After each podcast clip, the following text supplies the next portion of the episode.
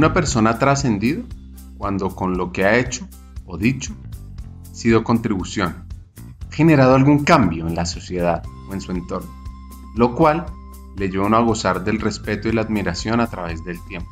La trascendencia es un efecto, no es una causa en sí misma, es el resultado de ser consciente. Hackers del Talento, más que un podcast, es una comunidad, una comunidad que aprende a partir de las historias de CEOs, de líderes de talento humano, de influenciadores y pensadores, donde ellos nos comparten sus aprendizajes, sus historias de vida, para que juntos humanicemos las compañías en América Latina. Disfruten el episodio.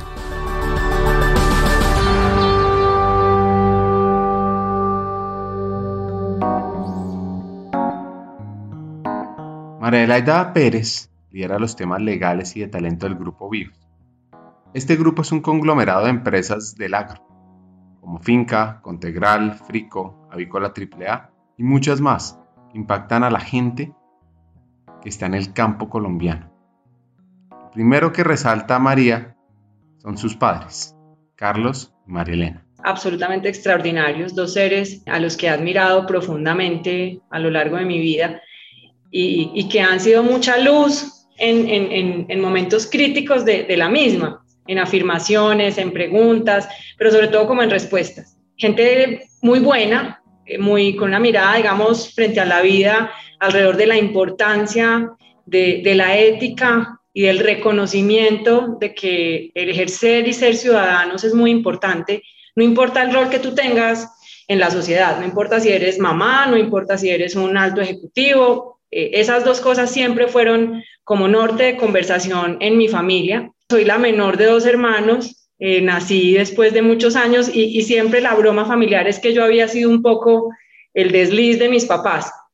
Y eso que suena un poco gracioso, pues tiene mucha profundidad, porque también generó como una, un abrazarme distinto en esa hija, probablemente no muy planeada, sino que se aparece y se cuela ahí en esa familia pero ha sido pues muy bonito. Yo soy, eh, mi, hermano me lleva 10 años y mi hermana 11, entonces hoy eh, siempre he sido la chiquita, pero, pero lo que me va pareciendo grave es que ya los estoy alcanzando, porque las generaciones se van acortando y, y, ya hoy soy como de la de ellos. Fui una niña, la verdad, muy feliz, en un entorno muy tranquilo. Eh, un entorno en el que los deportes siempre han sido muy importantes y la disciplina también ha sido muy importante. Yo creo que mis papás nos inculcaron que, el, desarrollo de la disciplina y la responsabilidad ejerciéndola a partir de un deporte era, era fácil de lograr o, por lo menos de, incorporar a la vida. Fui nadadora de competencia, eh, entrené natación durante nueve años de mi vida. Eso me dejó capacidad de mirarme y de retarme y de ponerme metas constantes, porque cuando tú eres nadador, pues la meta es contigo misma. La meta es con, con tu marca personal y obviamente pues una disciplina impresionante. Eh, entrenar durante toda mi adolescencia a las 4 y 45 de la mañana eh, en Medellín y luego volver a las 4 y media de la tarde hasta las 7 de la noche todos los días, incluyendo las mañanas de los sábados, pues definitivamente eso determinó mucho de lo que soy como ser humano. Una familia unida, una familia tradicional, antioqueña, muy arraigada pues en temas, digamos, de, de valores y tal vez diría una familia que, que, también enfrentó situaciones muy difíciles. Mi papá y mi mamá sufrieron una quiebra económica muy radical cuando yo tenía justo estaba cumpliendo 15 años, entonces para mí era un momento como de adolescencia, de afirmación ahí de preguntas y demás, y, y un cambio completo de vida, eh, dejar de pertenecer a ese entorno en el que, en el que estábamos simplemente por esa condición de, digamos, de, pérdida de capacidad económica que enfrentó mi familia, pero eso también fue súper, súper formador. Primero porque te deja claro que no hay nada suficientemente grave, es decir, todas las cosas eh, se pueden superar, se pueden superar desde la unión familiar, desde, desde el trabajo disciplinado, desde el esfuerzo, digamos, de, ese entorno que, en el que estás. Hay varias reflexiones sobre la crisis y es que cualquier tipo de crisis puede ser buena, despierta. Un escrutinio minucioso mostrará que la mayoría de las situaciones de crisis son oportunidades para avanzar o quedarse donde uno está. Y estas, cuando ocurren, tienen al menos una ventaja, que nos obliga a pensar. Son parte de la vida, Todos tenemos que enfrentarlas, no importa cuál sea. Viendo la historia de María Adelaida, esto se aprendió al máximo, resaltado claramente por el respeto y el buen trato. Pues la verdad es el ejemplo.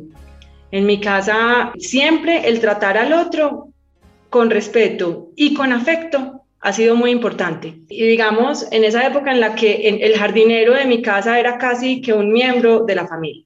La niña que trabajaba con nosotros era una, para mí era pues un ser amoroso que estaba era para cuidarnos y, darnos más de lo que de lo que inclusive nosotros éramos capaces de darle a ella.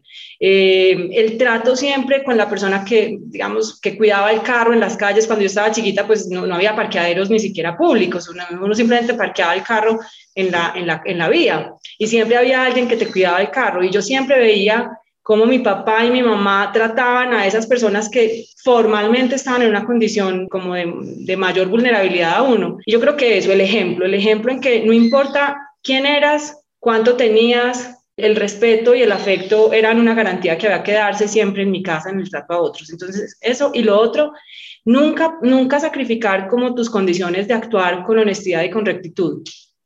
Y para eso yo vi a un papá que trabajó disciplinadamente, esforzadamente, dedicadamente y que inclusive cuando, cuando la época de la quiebra, parte de la quiebra fue que él cubrió a unos socios que lo defraudaron, pero él tenía clarísimo que él iba a poner su, su, nombre y que iba a poner su patrimonio para quedar bien con esas personas que habían confiado en él y en, y en esa empresa. Entonces, eso fue determinante para mí tus compromisos se cumplen y se cumplen con honestidad y si hay que pagar hasta el último peso a la DIAN y si hay que pagar hasta el último peso a un acreedor, pues hay que hacer todo el esfuerzo para lograrlo. Pues yo, yo creo que, que si a mí me preguntan cuál es como el mayor reto que yo tengo en la vida, ser coherente con esa enseñanza que recibí de mi papá y de mi mamá, porque, porque cómo estar a la altura de eso que ellos siempre nos entregaron a nosotros, aun cuando no era fácil, es que el problema es ese, es que no es, no necesariamente que sea un camino un camino en bajada, ¿no? A veces te toca de verdad cuesta arriba y, ahí es donde entra como el dilema ético y moral de, de, acuérdate, hay que hacerlo bien, no importa, mantente firme.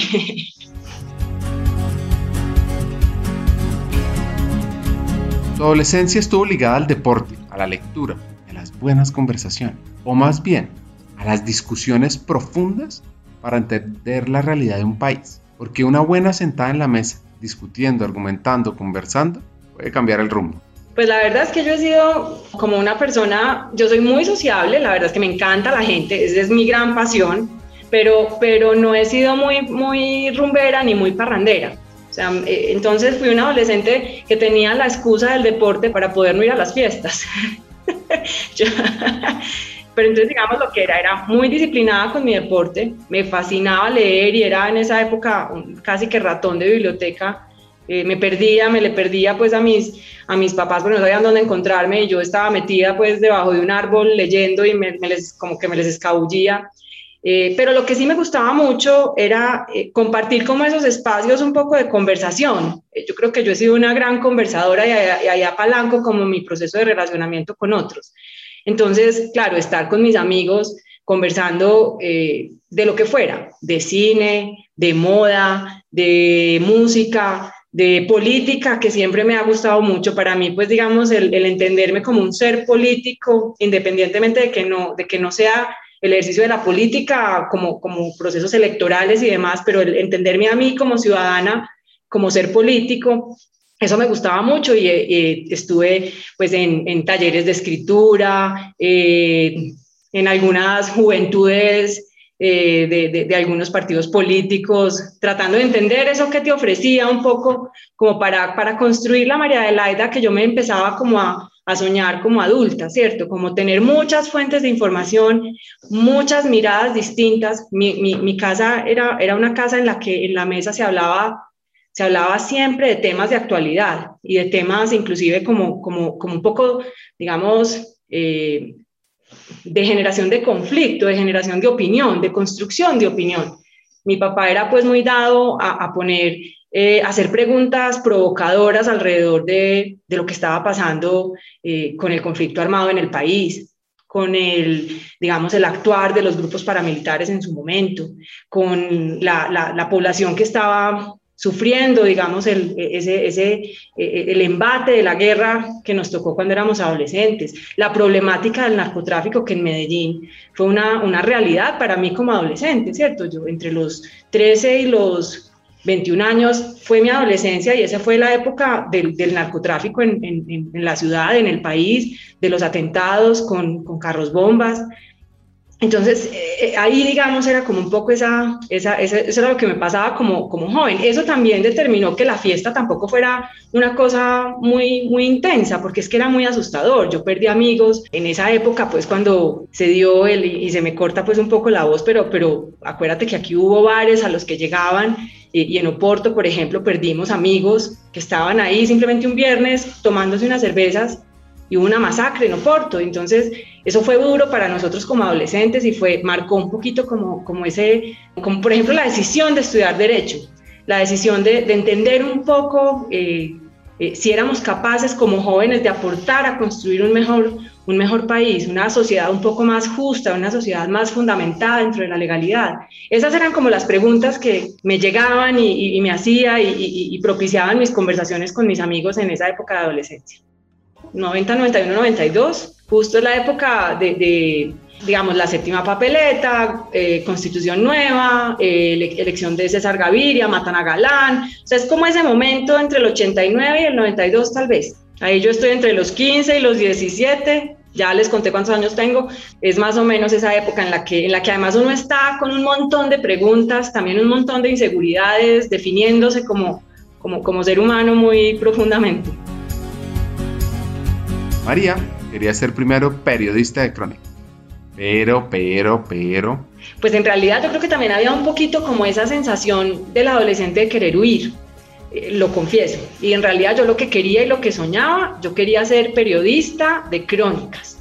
Eso era lo que yo, me, proyectaba como periodista de crónicas, un poquito recorriendo el mundo o, o el país, pero, pero contando como, hablando como por esas voces que no tenían voz, escribiendo esas historias que, que, que, a mí me fascinaban un poco como, como en, esa, en esa época.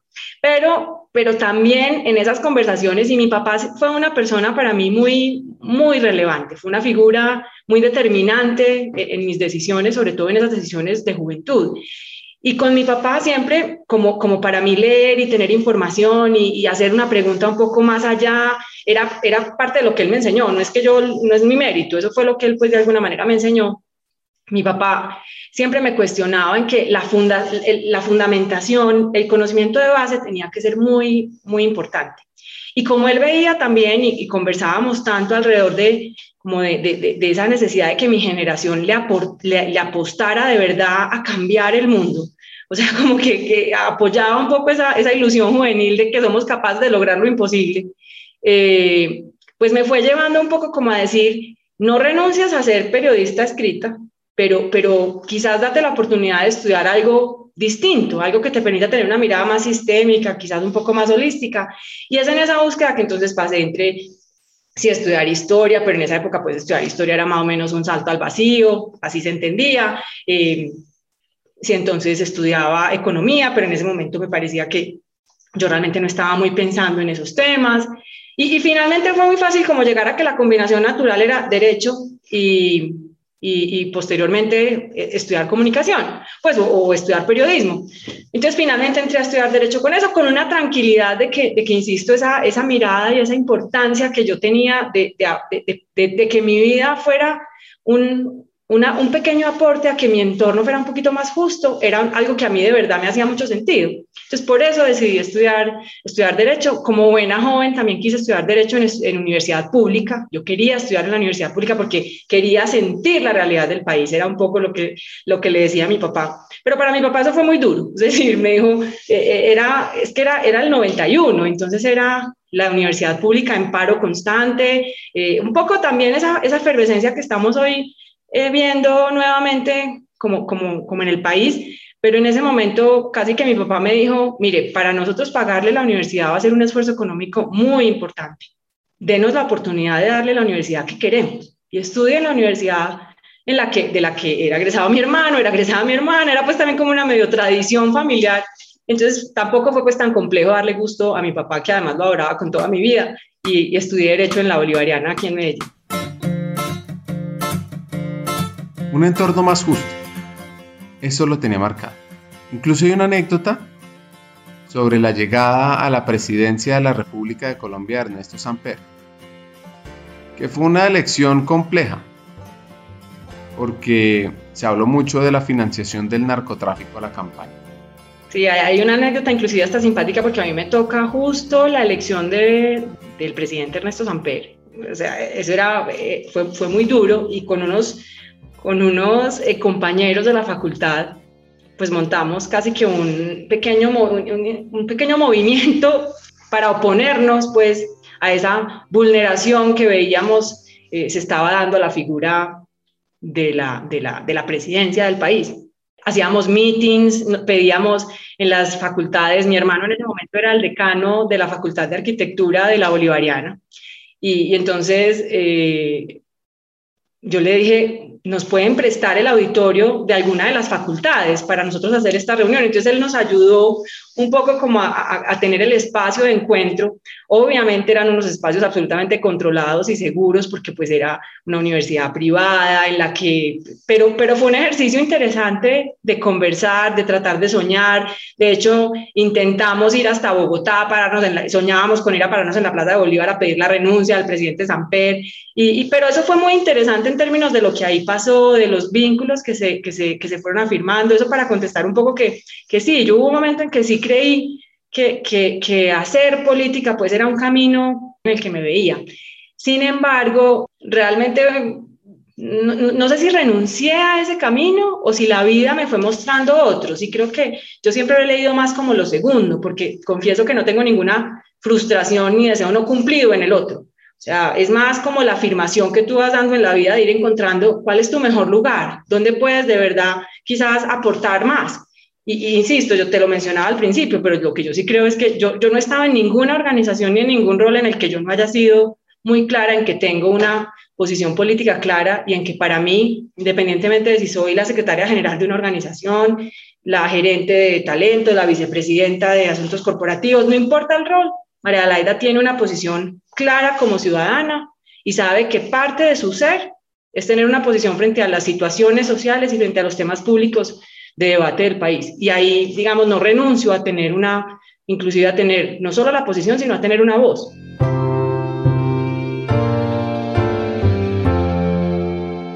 Así que un hack de vida es cada uno de nosotros debemos tener una posición, una voz sobre nuestra visión política.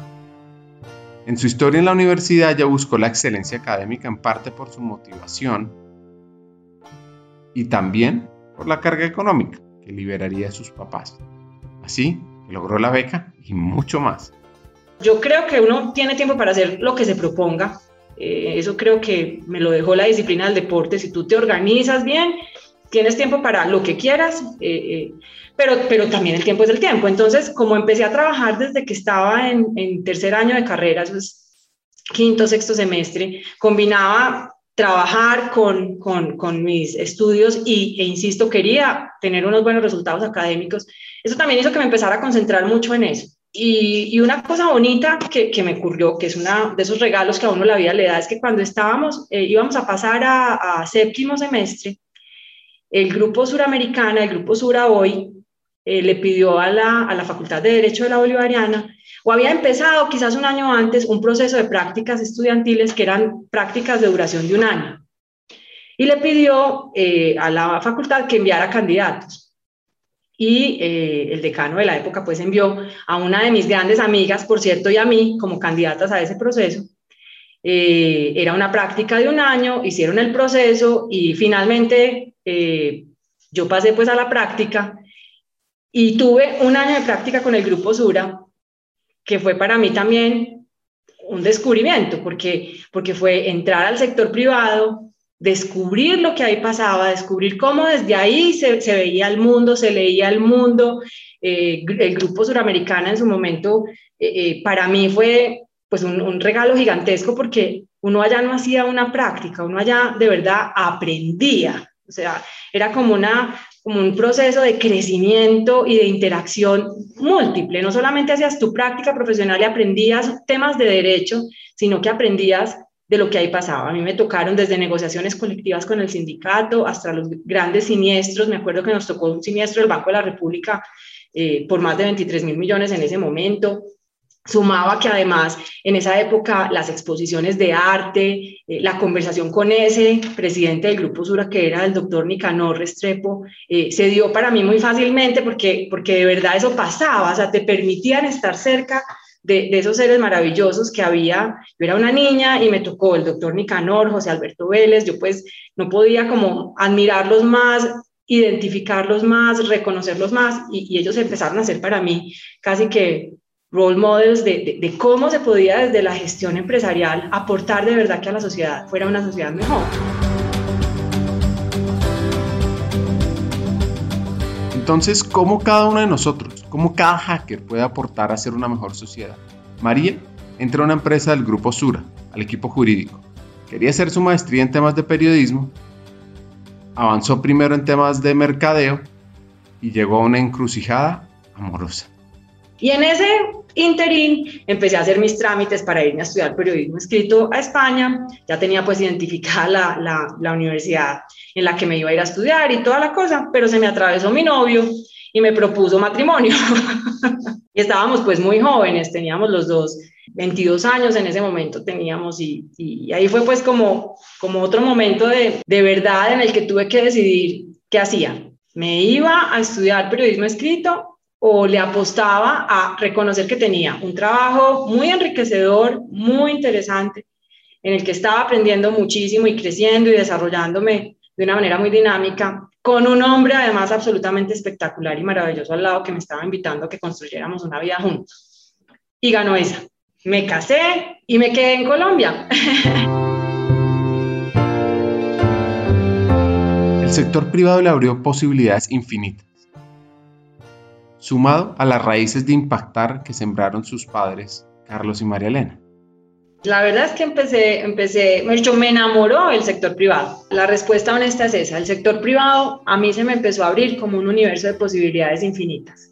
Y empecé siempre a tener la oportunidad de que mi trabajo tuviera siempre complementos que me enriquecían mucho complementos de servicio social, complementos de trabajar en temas de responsabilidad social empresarial en su momento, después de ir, evolucionando a, temas, digamos, ya como de, de, sostenibilidad y hoy en lo que estamos un poco más en conversaciones pues de generación de impacto positivo.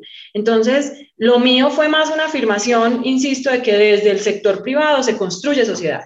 Y eso me permitió, además, con mucha fortuna en organizaciones absolutamente extraordinarias, crecer profesionalmente. Sin embargo, también yo tenía pues como esa, ese rayón de que cuando uno recibe, tiene que dar. Entonces, desde, desde que estaba en la época de la facultad, yo empecé a, a, ser parte de algunas fundaciones y a tener como contacto con ese mundo, digamos, de las fundaciones trabajando para las poblaciones más vulnerables. Y eso ha sido un tema que me ha acompañado siempre, como un regalo que la vida me da a mí, no como nada que yo entregue, sino como una posibilidad de, de, de, crecer y y de aprender. Y, y, así, digamos, ha sido como a lo largo de mi vida. Y concentrada en eso, en las oportunidades que la vida, insisto, me iba, me iba planteando. Yo eh, me casé con un eh, oficial de la Fuerza Aérea. Mi esposo era además mi gran amigo porque éramos nadadores los dos y cuando él decide irse a la Fuerza Aérea, pues para mí fue muy difícil porque realmente tengo que confesar que yo nunca pensé que yo iba a ser la compañera de vida de un militar. Y por el contrario, me, me obligó con una mirada muy humilde y con un corazón muy abierto, entender esa institución, entender la institución de las Fuerzas Armadas. Desde la mirada de la Fuerza Aérea, obviamente, donde, donde él estuvo durante 23 años, ya hoy Juan Pedro es un, un oficial retirado de la Fuerza Aérea, pero definitivamente pues eso enriqueció, nutrió y determinó mucho pues de lo que ha sido como nuestra vida en pareja y la familia pues que hemos construido juntos. Entonces también eso, eso me, me, me obligó a mirar el país desde otra y a entender el país desde otra mirada. Yo era una mujer muy crítica del conflicto armado colombiano, absolutamente radical con, con los, con los militares. en mi casa, haciendo también honor a esa mesa familiar en la que yo crecí, pues no, no hemos sido eh, débiles en los juicios, débiles en, en las exigencias, débiles en, en, sí, en exigirnos estar a la altura de nuestras circunstancias, de estar a la altura de nuestras investiduras, de estar siempre del lado del cumplimiento estricto de la ley, de la defensa, de la institucionalidad, de, del respeto por el otro. Y eso en ese contexto del conflicto armado, pues generó siempre unas conversaciones de mucha profundidad, de cuestionamientos interesantes, pues, eh, entre mi esposo y yo, que, que, que, también nos obligaron a concentrarnos en eso, ¿cierto? En, yo ser una buena compañera e insisto, con una mirada muy muy generosa, entender esa institución que tantos sacrificios hace por, por, por nuestra sociedad, que tiene tantos hombres y mujeres valientes y, y, maravillosos, y eso para mí ha sido uno de los mayores aprendizajes de mi vida, eh, ser la compañera de un miembro de las fuerzas militares, entendiendo la distancia, la soledad, las tristezas, la, tragedia que se enfrenta, eh, ha sido muy enriquecedor. Cuando uno recibe, debe dar. Eso es una filosofía fuera de sí. Yo lo que pongo en mis palabras es cómo dar más de lo que he recibido para dejar un mejor mundo. Ahora, volviendo a María Adelaida, ella pasa por el grupo Familia, dura ya tres años, y después pasa al grupo Orbis en el área legal.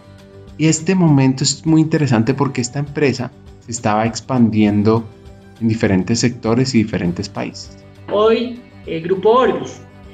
Y ese era pues para mí un salto profesional muy interesante porque era pues una organización que en, su momento estaba en un proceso de dinamización y de internacionalización absolutamente maravillosa. Entonces fueron unos años extraordinarios de trabajo en, fusiones y adquisiciones, de entender además un sector muy distinto al sector digamos, de real en el que estaba Productos Familia e inclusive el sector de seguros y de servicios financieros en el que estaba Sura y Surate, a irme al sector industrial, ¿cierto? Al sector de pinturas, al sector de, producción químicos como con la compañía Andercol y todo ese grupo pues industrial que, que conformaba eh, Grupo Mundial.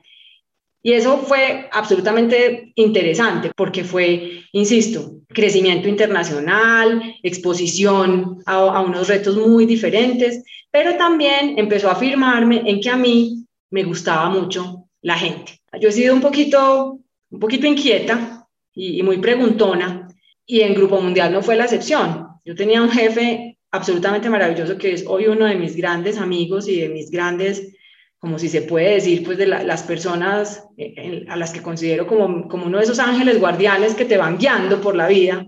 Y él era, y Javier Jaramillo Velázquez, que era mi jefe en, en Grupo Mundial, me permitía hacer preguntas y me permitía participar en distintas cosas. Entonces, digamos, de cara como a lo que pasaba en Medellín, esa es la época de la alcaldía de Sergio Fajardo, y estaban pasando cosas muy bonitas. La conformación del Parque Explora, eh, el fortalecimiento del Jardín Botánico con el orquidiorama eh, y una exposición, digamos, hacia lo público para mirar hacia esas comunas de Medellín menos favorecidas en una alianza entre lo público, lo privado y la academia, eso que ha sido una de las grandes fortalezas de Medellín. Y, eso me permitió como jugar ahí en esos escenarios en representación de la organización, insisto, por la generosidad de, Javier en dejarme hacerlo, y eso también me dio la oportunidad de, de aprender, de mirar esa otra Medellín, de empezar a hacerme preguntas de, de, que, de, que, de verdad desde el sector privado teníamos la responsabilidad de ser protagonistas de esa transformación de nuestros entornos sociales, ¿cierto? De tocar positivamente a las comunidades en las que estábamos. Así que esta hacker país está feliz en su trabajo. Cuando su esposo le ofrecen un trabajo en Bogotá. ¿Saben cuál fue la solución? Vete tú a Bogotá yo me quedé en Medellín con los niños. ¿Se imaginan lo que pasó? Y ese es un quiebre importante para mí en lo personal y en lo profesional, porque inicialmente la respuesta fue muy fácil, tú te vas a Bogotá y yo me quedo aquí con los niños y vamos viendo cómo nos va y fue muy fácil y así arrancamos. Pero la verdad es que no nos iba funcionando tan fácil. Y la familia cuando tú, cuando tú decides construir una familia y sientes que ese es uno de los valores sobre los que tú cimentas tu vida, tienes que estar a la altura de esa decisión. Y la familia es mejor cuando está junta, cuando se fortalece en esa capacidad de, de, de, ser una mejor familia. Y los niños estaban extrañando mucho a su papá. Entonces tomé la decisión de renunciar a mi, a mi posición en inversiones mundial, irme para Bogotá e irme a trabajar a una compañía de servicios financieros.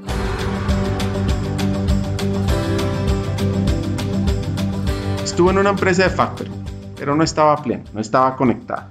Así que se va a una fundación.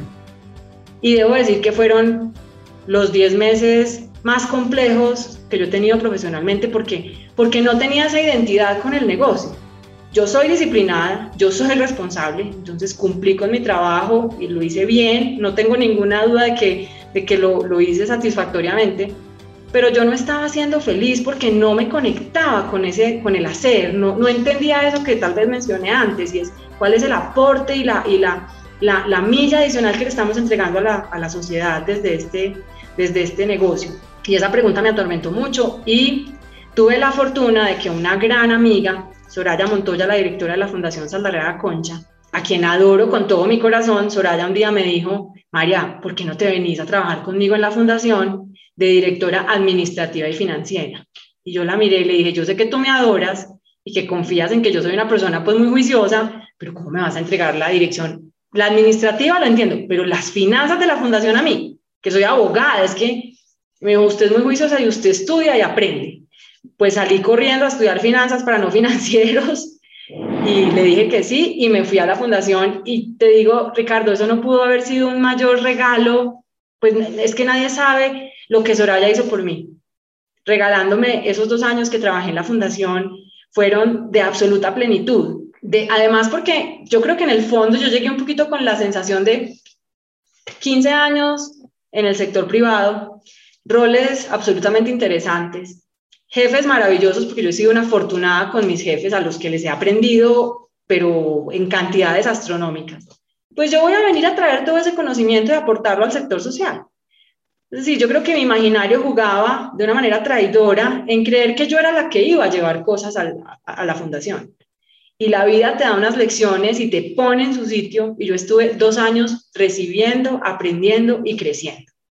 Porque el sector social es un sector en el que de verdad suceden cosas que tocan tu corazón, que te dan ejemplo de vida y que te demuestran ahí sí que lograr lo imposible sí se puede.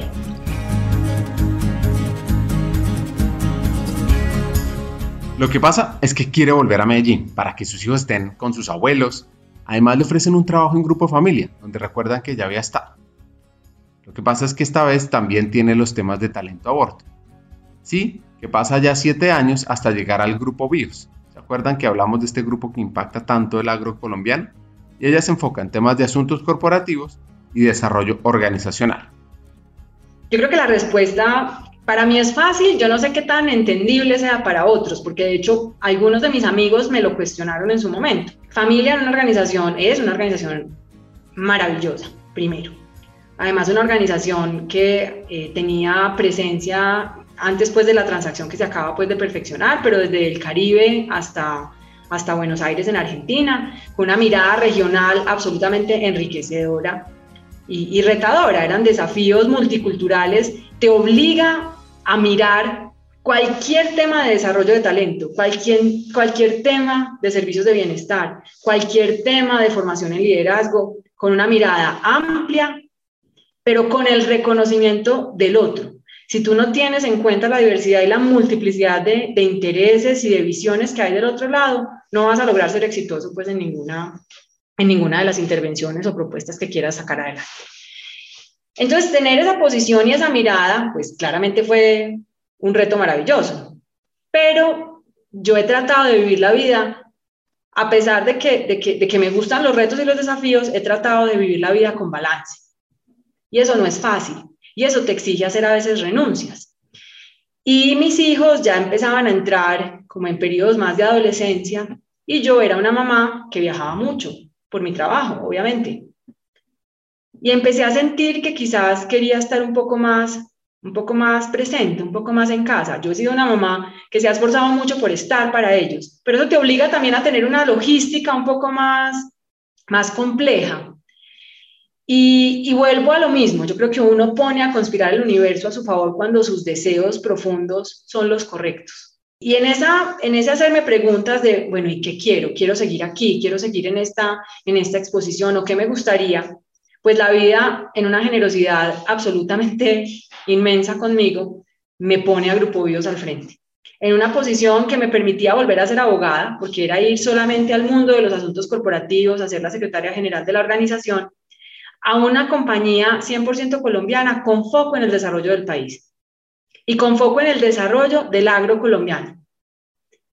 Y Ricardo, eso para mí fue, pero amor a primera vista, fue sentir que si yo podía contribuir en algo a que desde el campo, desde la ruralidad, desde esa precariedad que hay en esa Colombia oculta, este país fuera un poquito mejor, eso para mí, más que un reto profesional, era un regalo profesional. Y además eh, me invitaba un líder a quien admiro muchísimo, que es mi jefe, Santiago Piedradita, quien conocía de nuestra vida anterior en Grupo Mundial, a que lo acompañara pues en esa, en esa posición y, y fue pues, ha sido maravilloso. Eh, he conocido una Colombia que no había tenido la oportunidad de conocer, unas necesidades de desarrollo que tampoco tenía tan claro, eh, y, sentir que todos los días yo me levanto, de verdad, a que como propósito de organización nosotros aportemos al desarrollo del campo para nutrir a todos. Eso me parece que eleva mi espíritu, te lo confieso.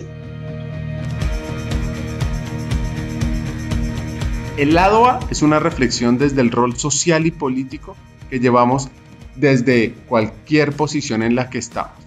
El de poder tener una mentalidad de aprendiz constante. Y nos deja varios hacks. El primero, sin importar tu rol en la empresa, busca cómo impactar en tu entorno. Dos, a donde llegues, ten una mentalidad de aprendiz, de aprender constantemente. Y tres, siempre, siempre, siempre recuerda el poder de las conversaciones para movilizar, conectar e impactar. En el lado B, hablaremos sobre las empresas centradas en la gente, sobre el talento del campo, sobre los nuevos trabajos y mucho más.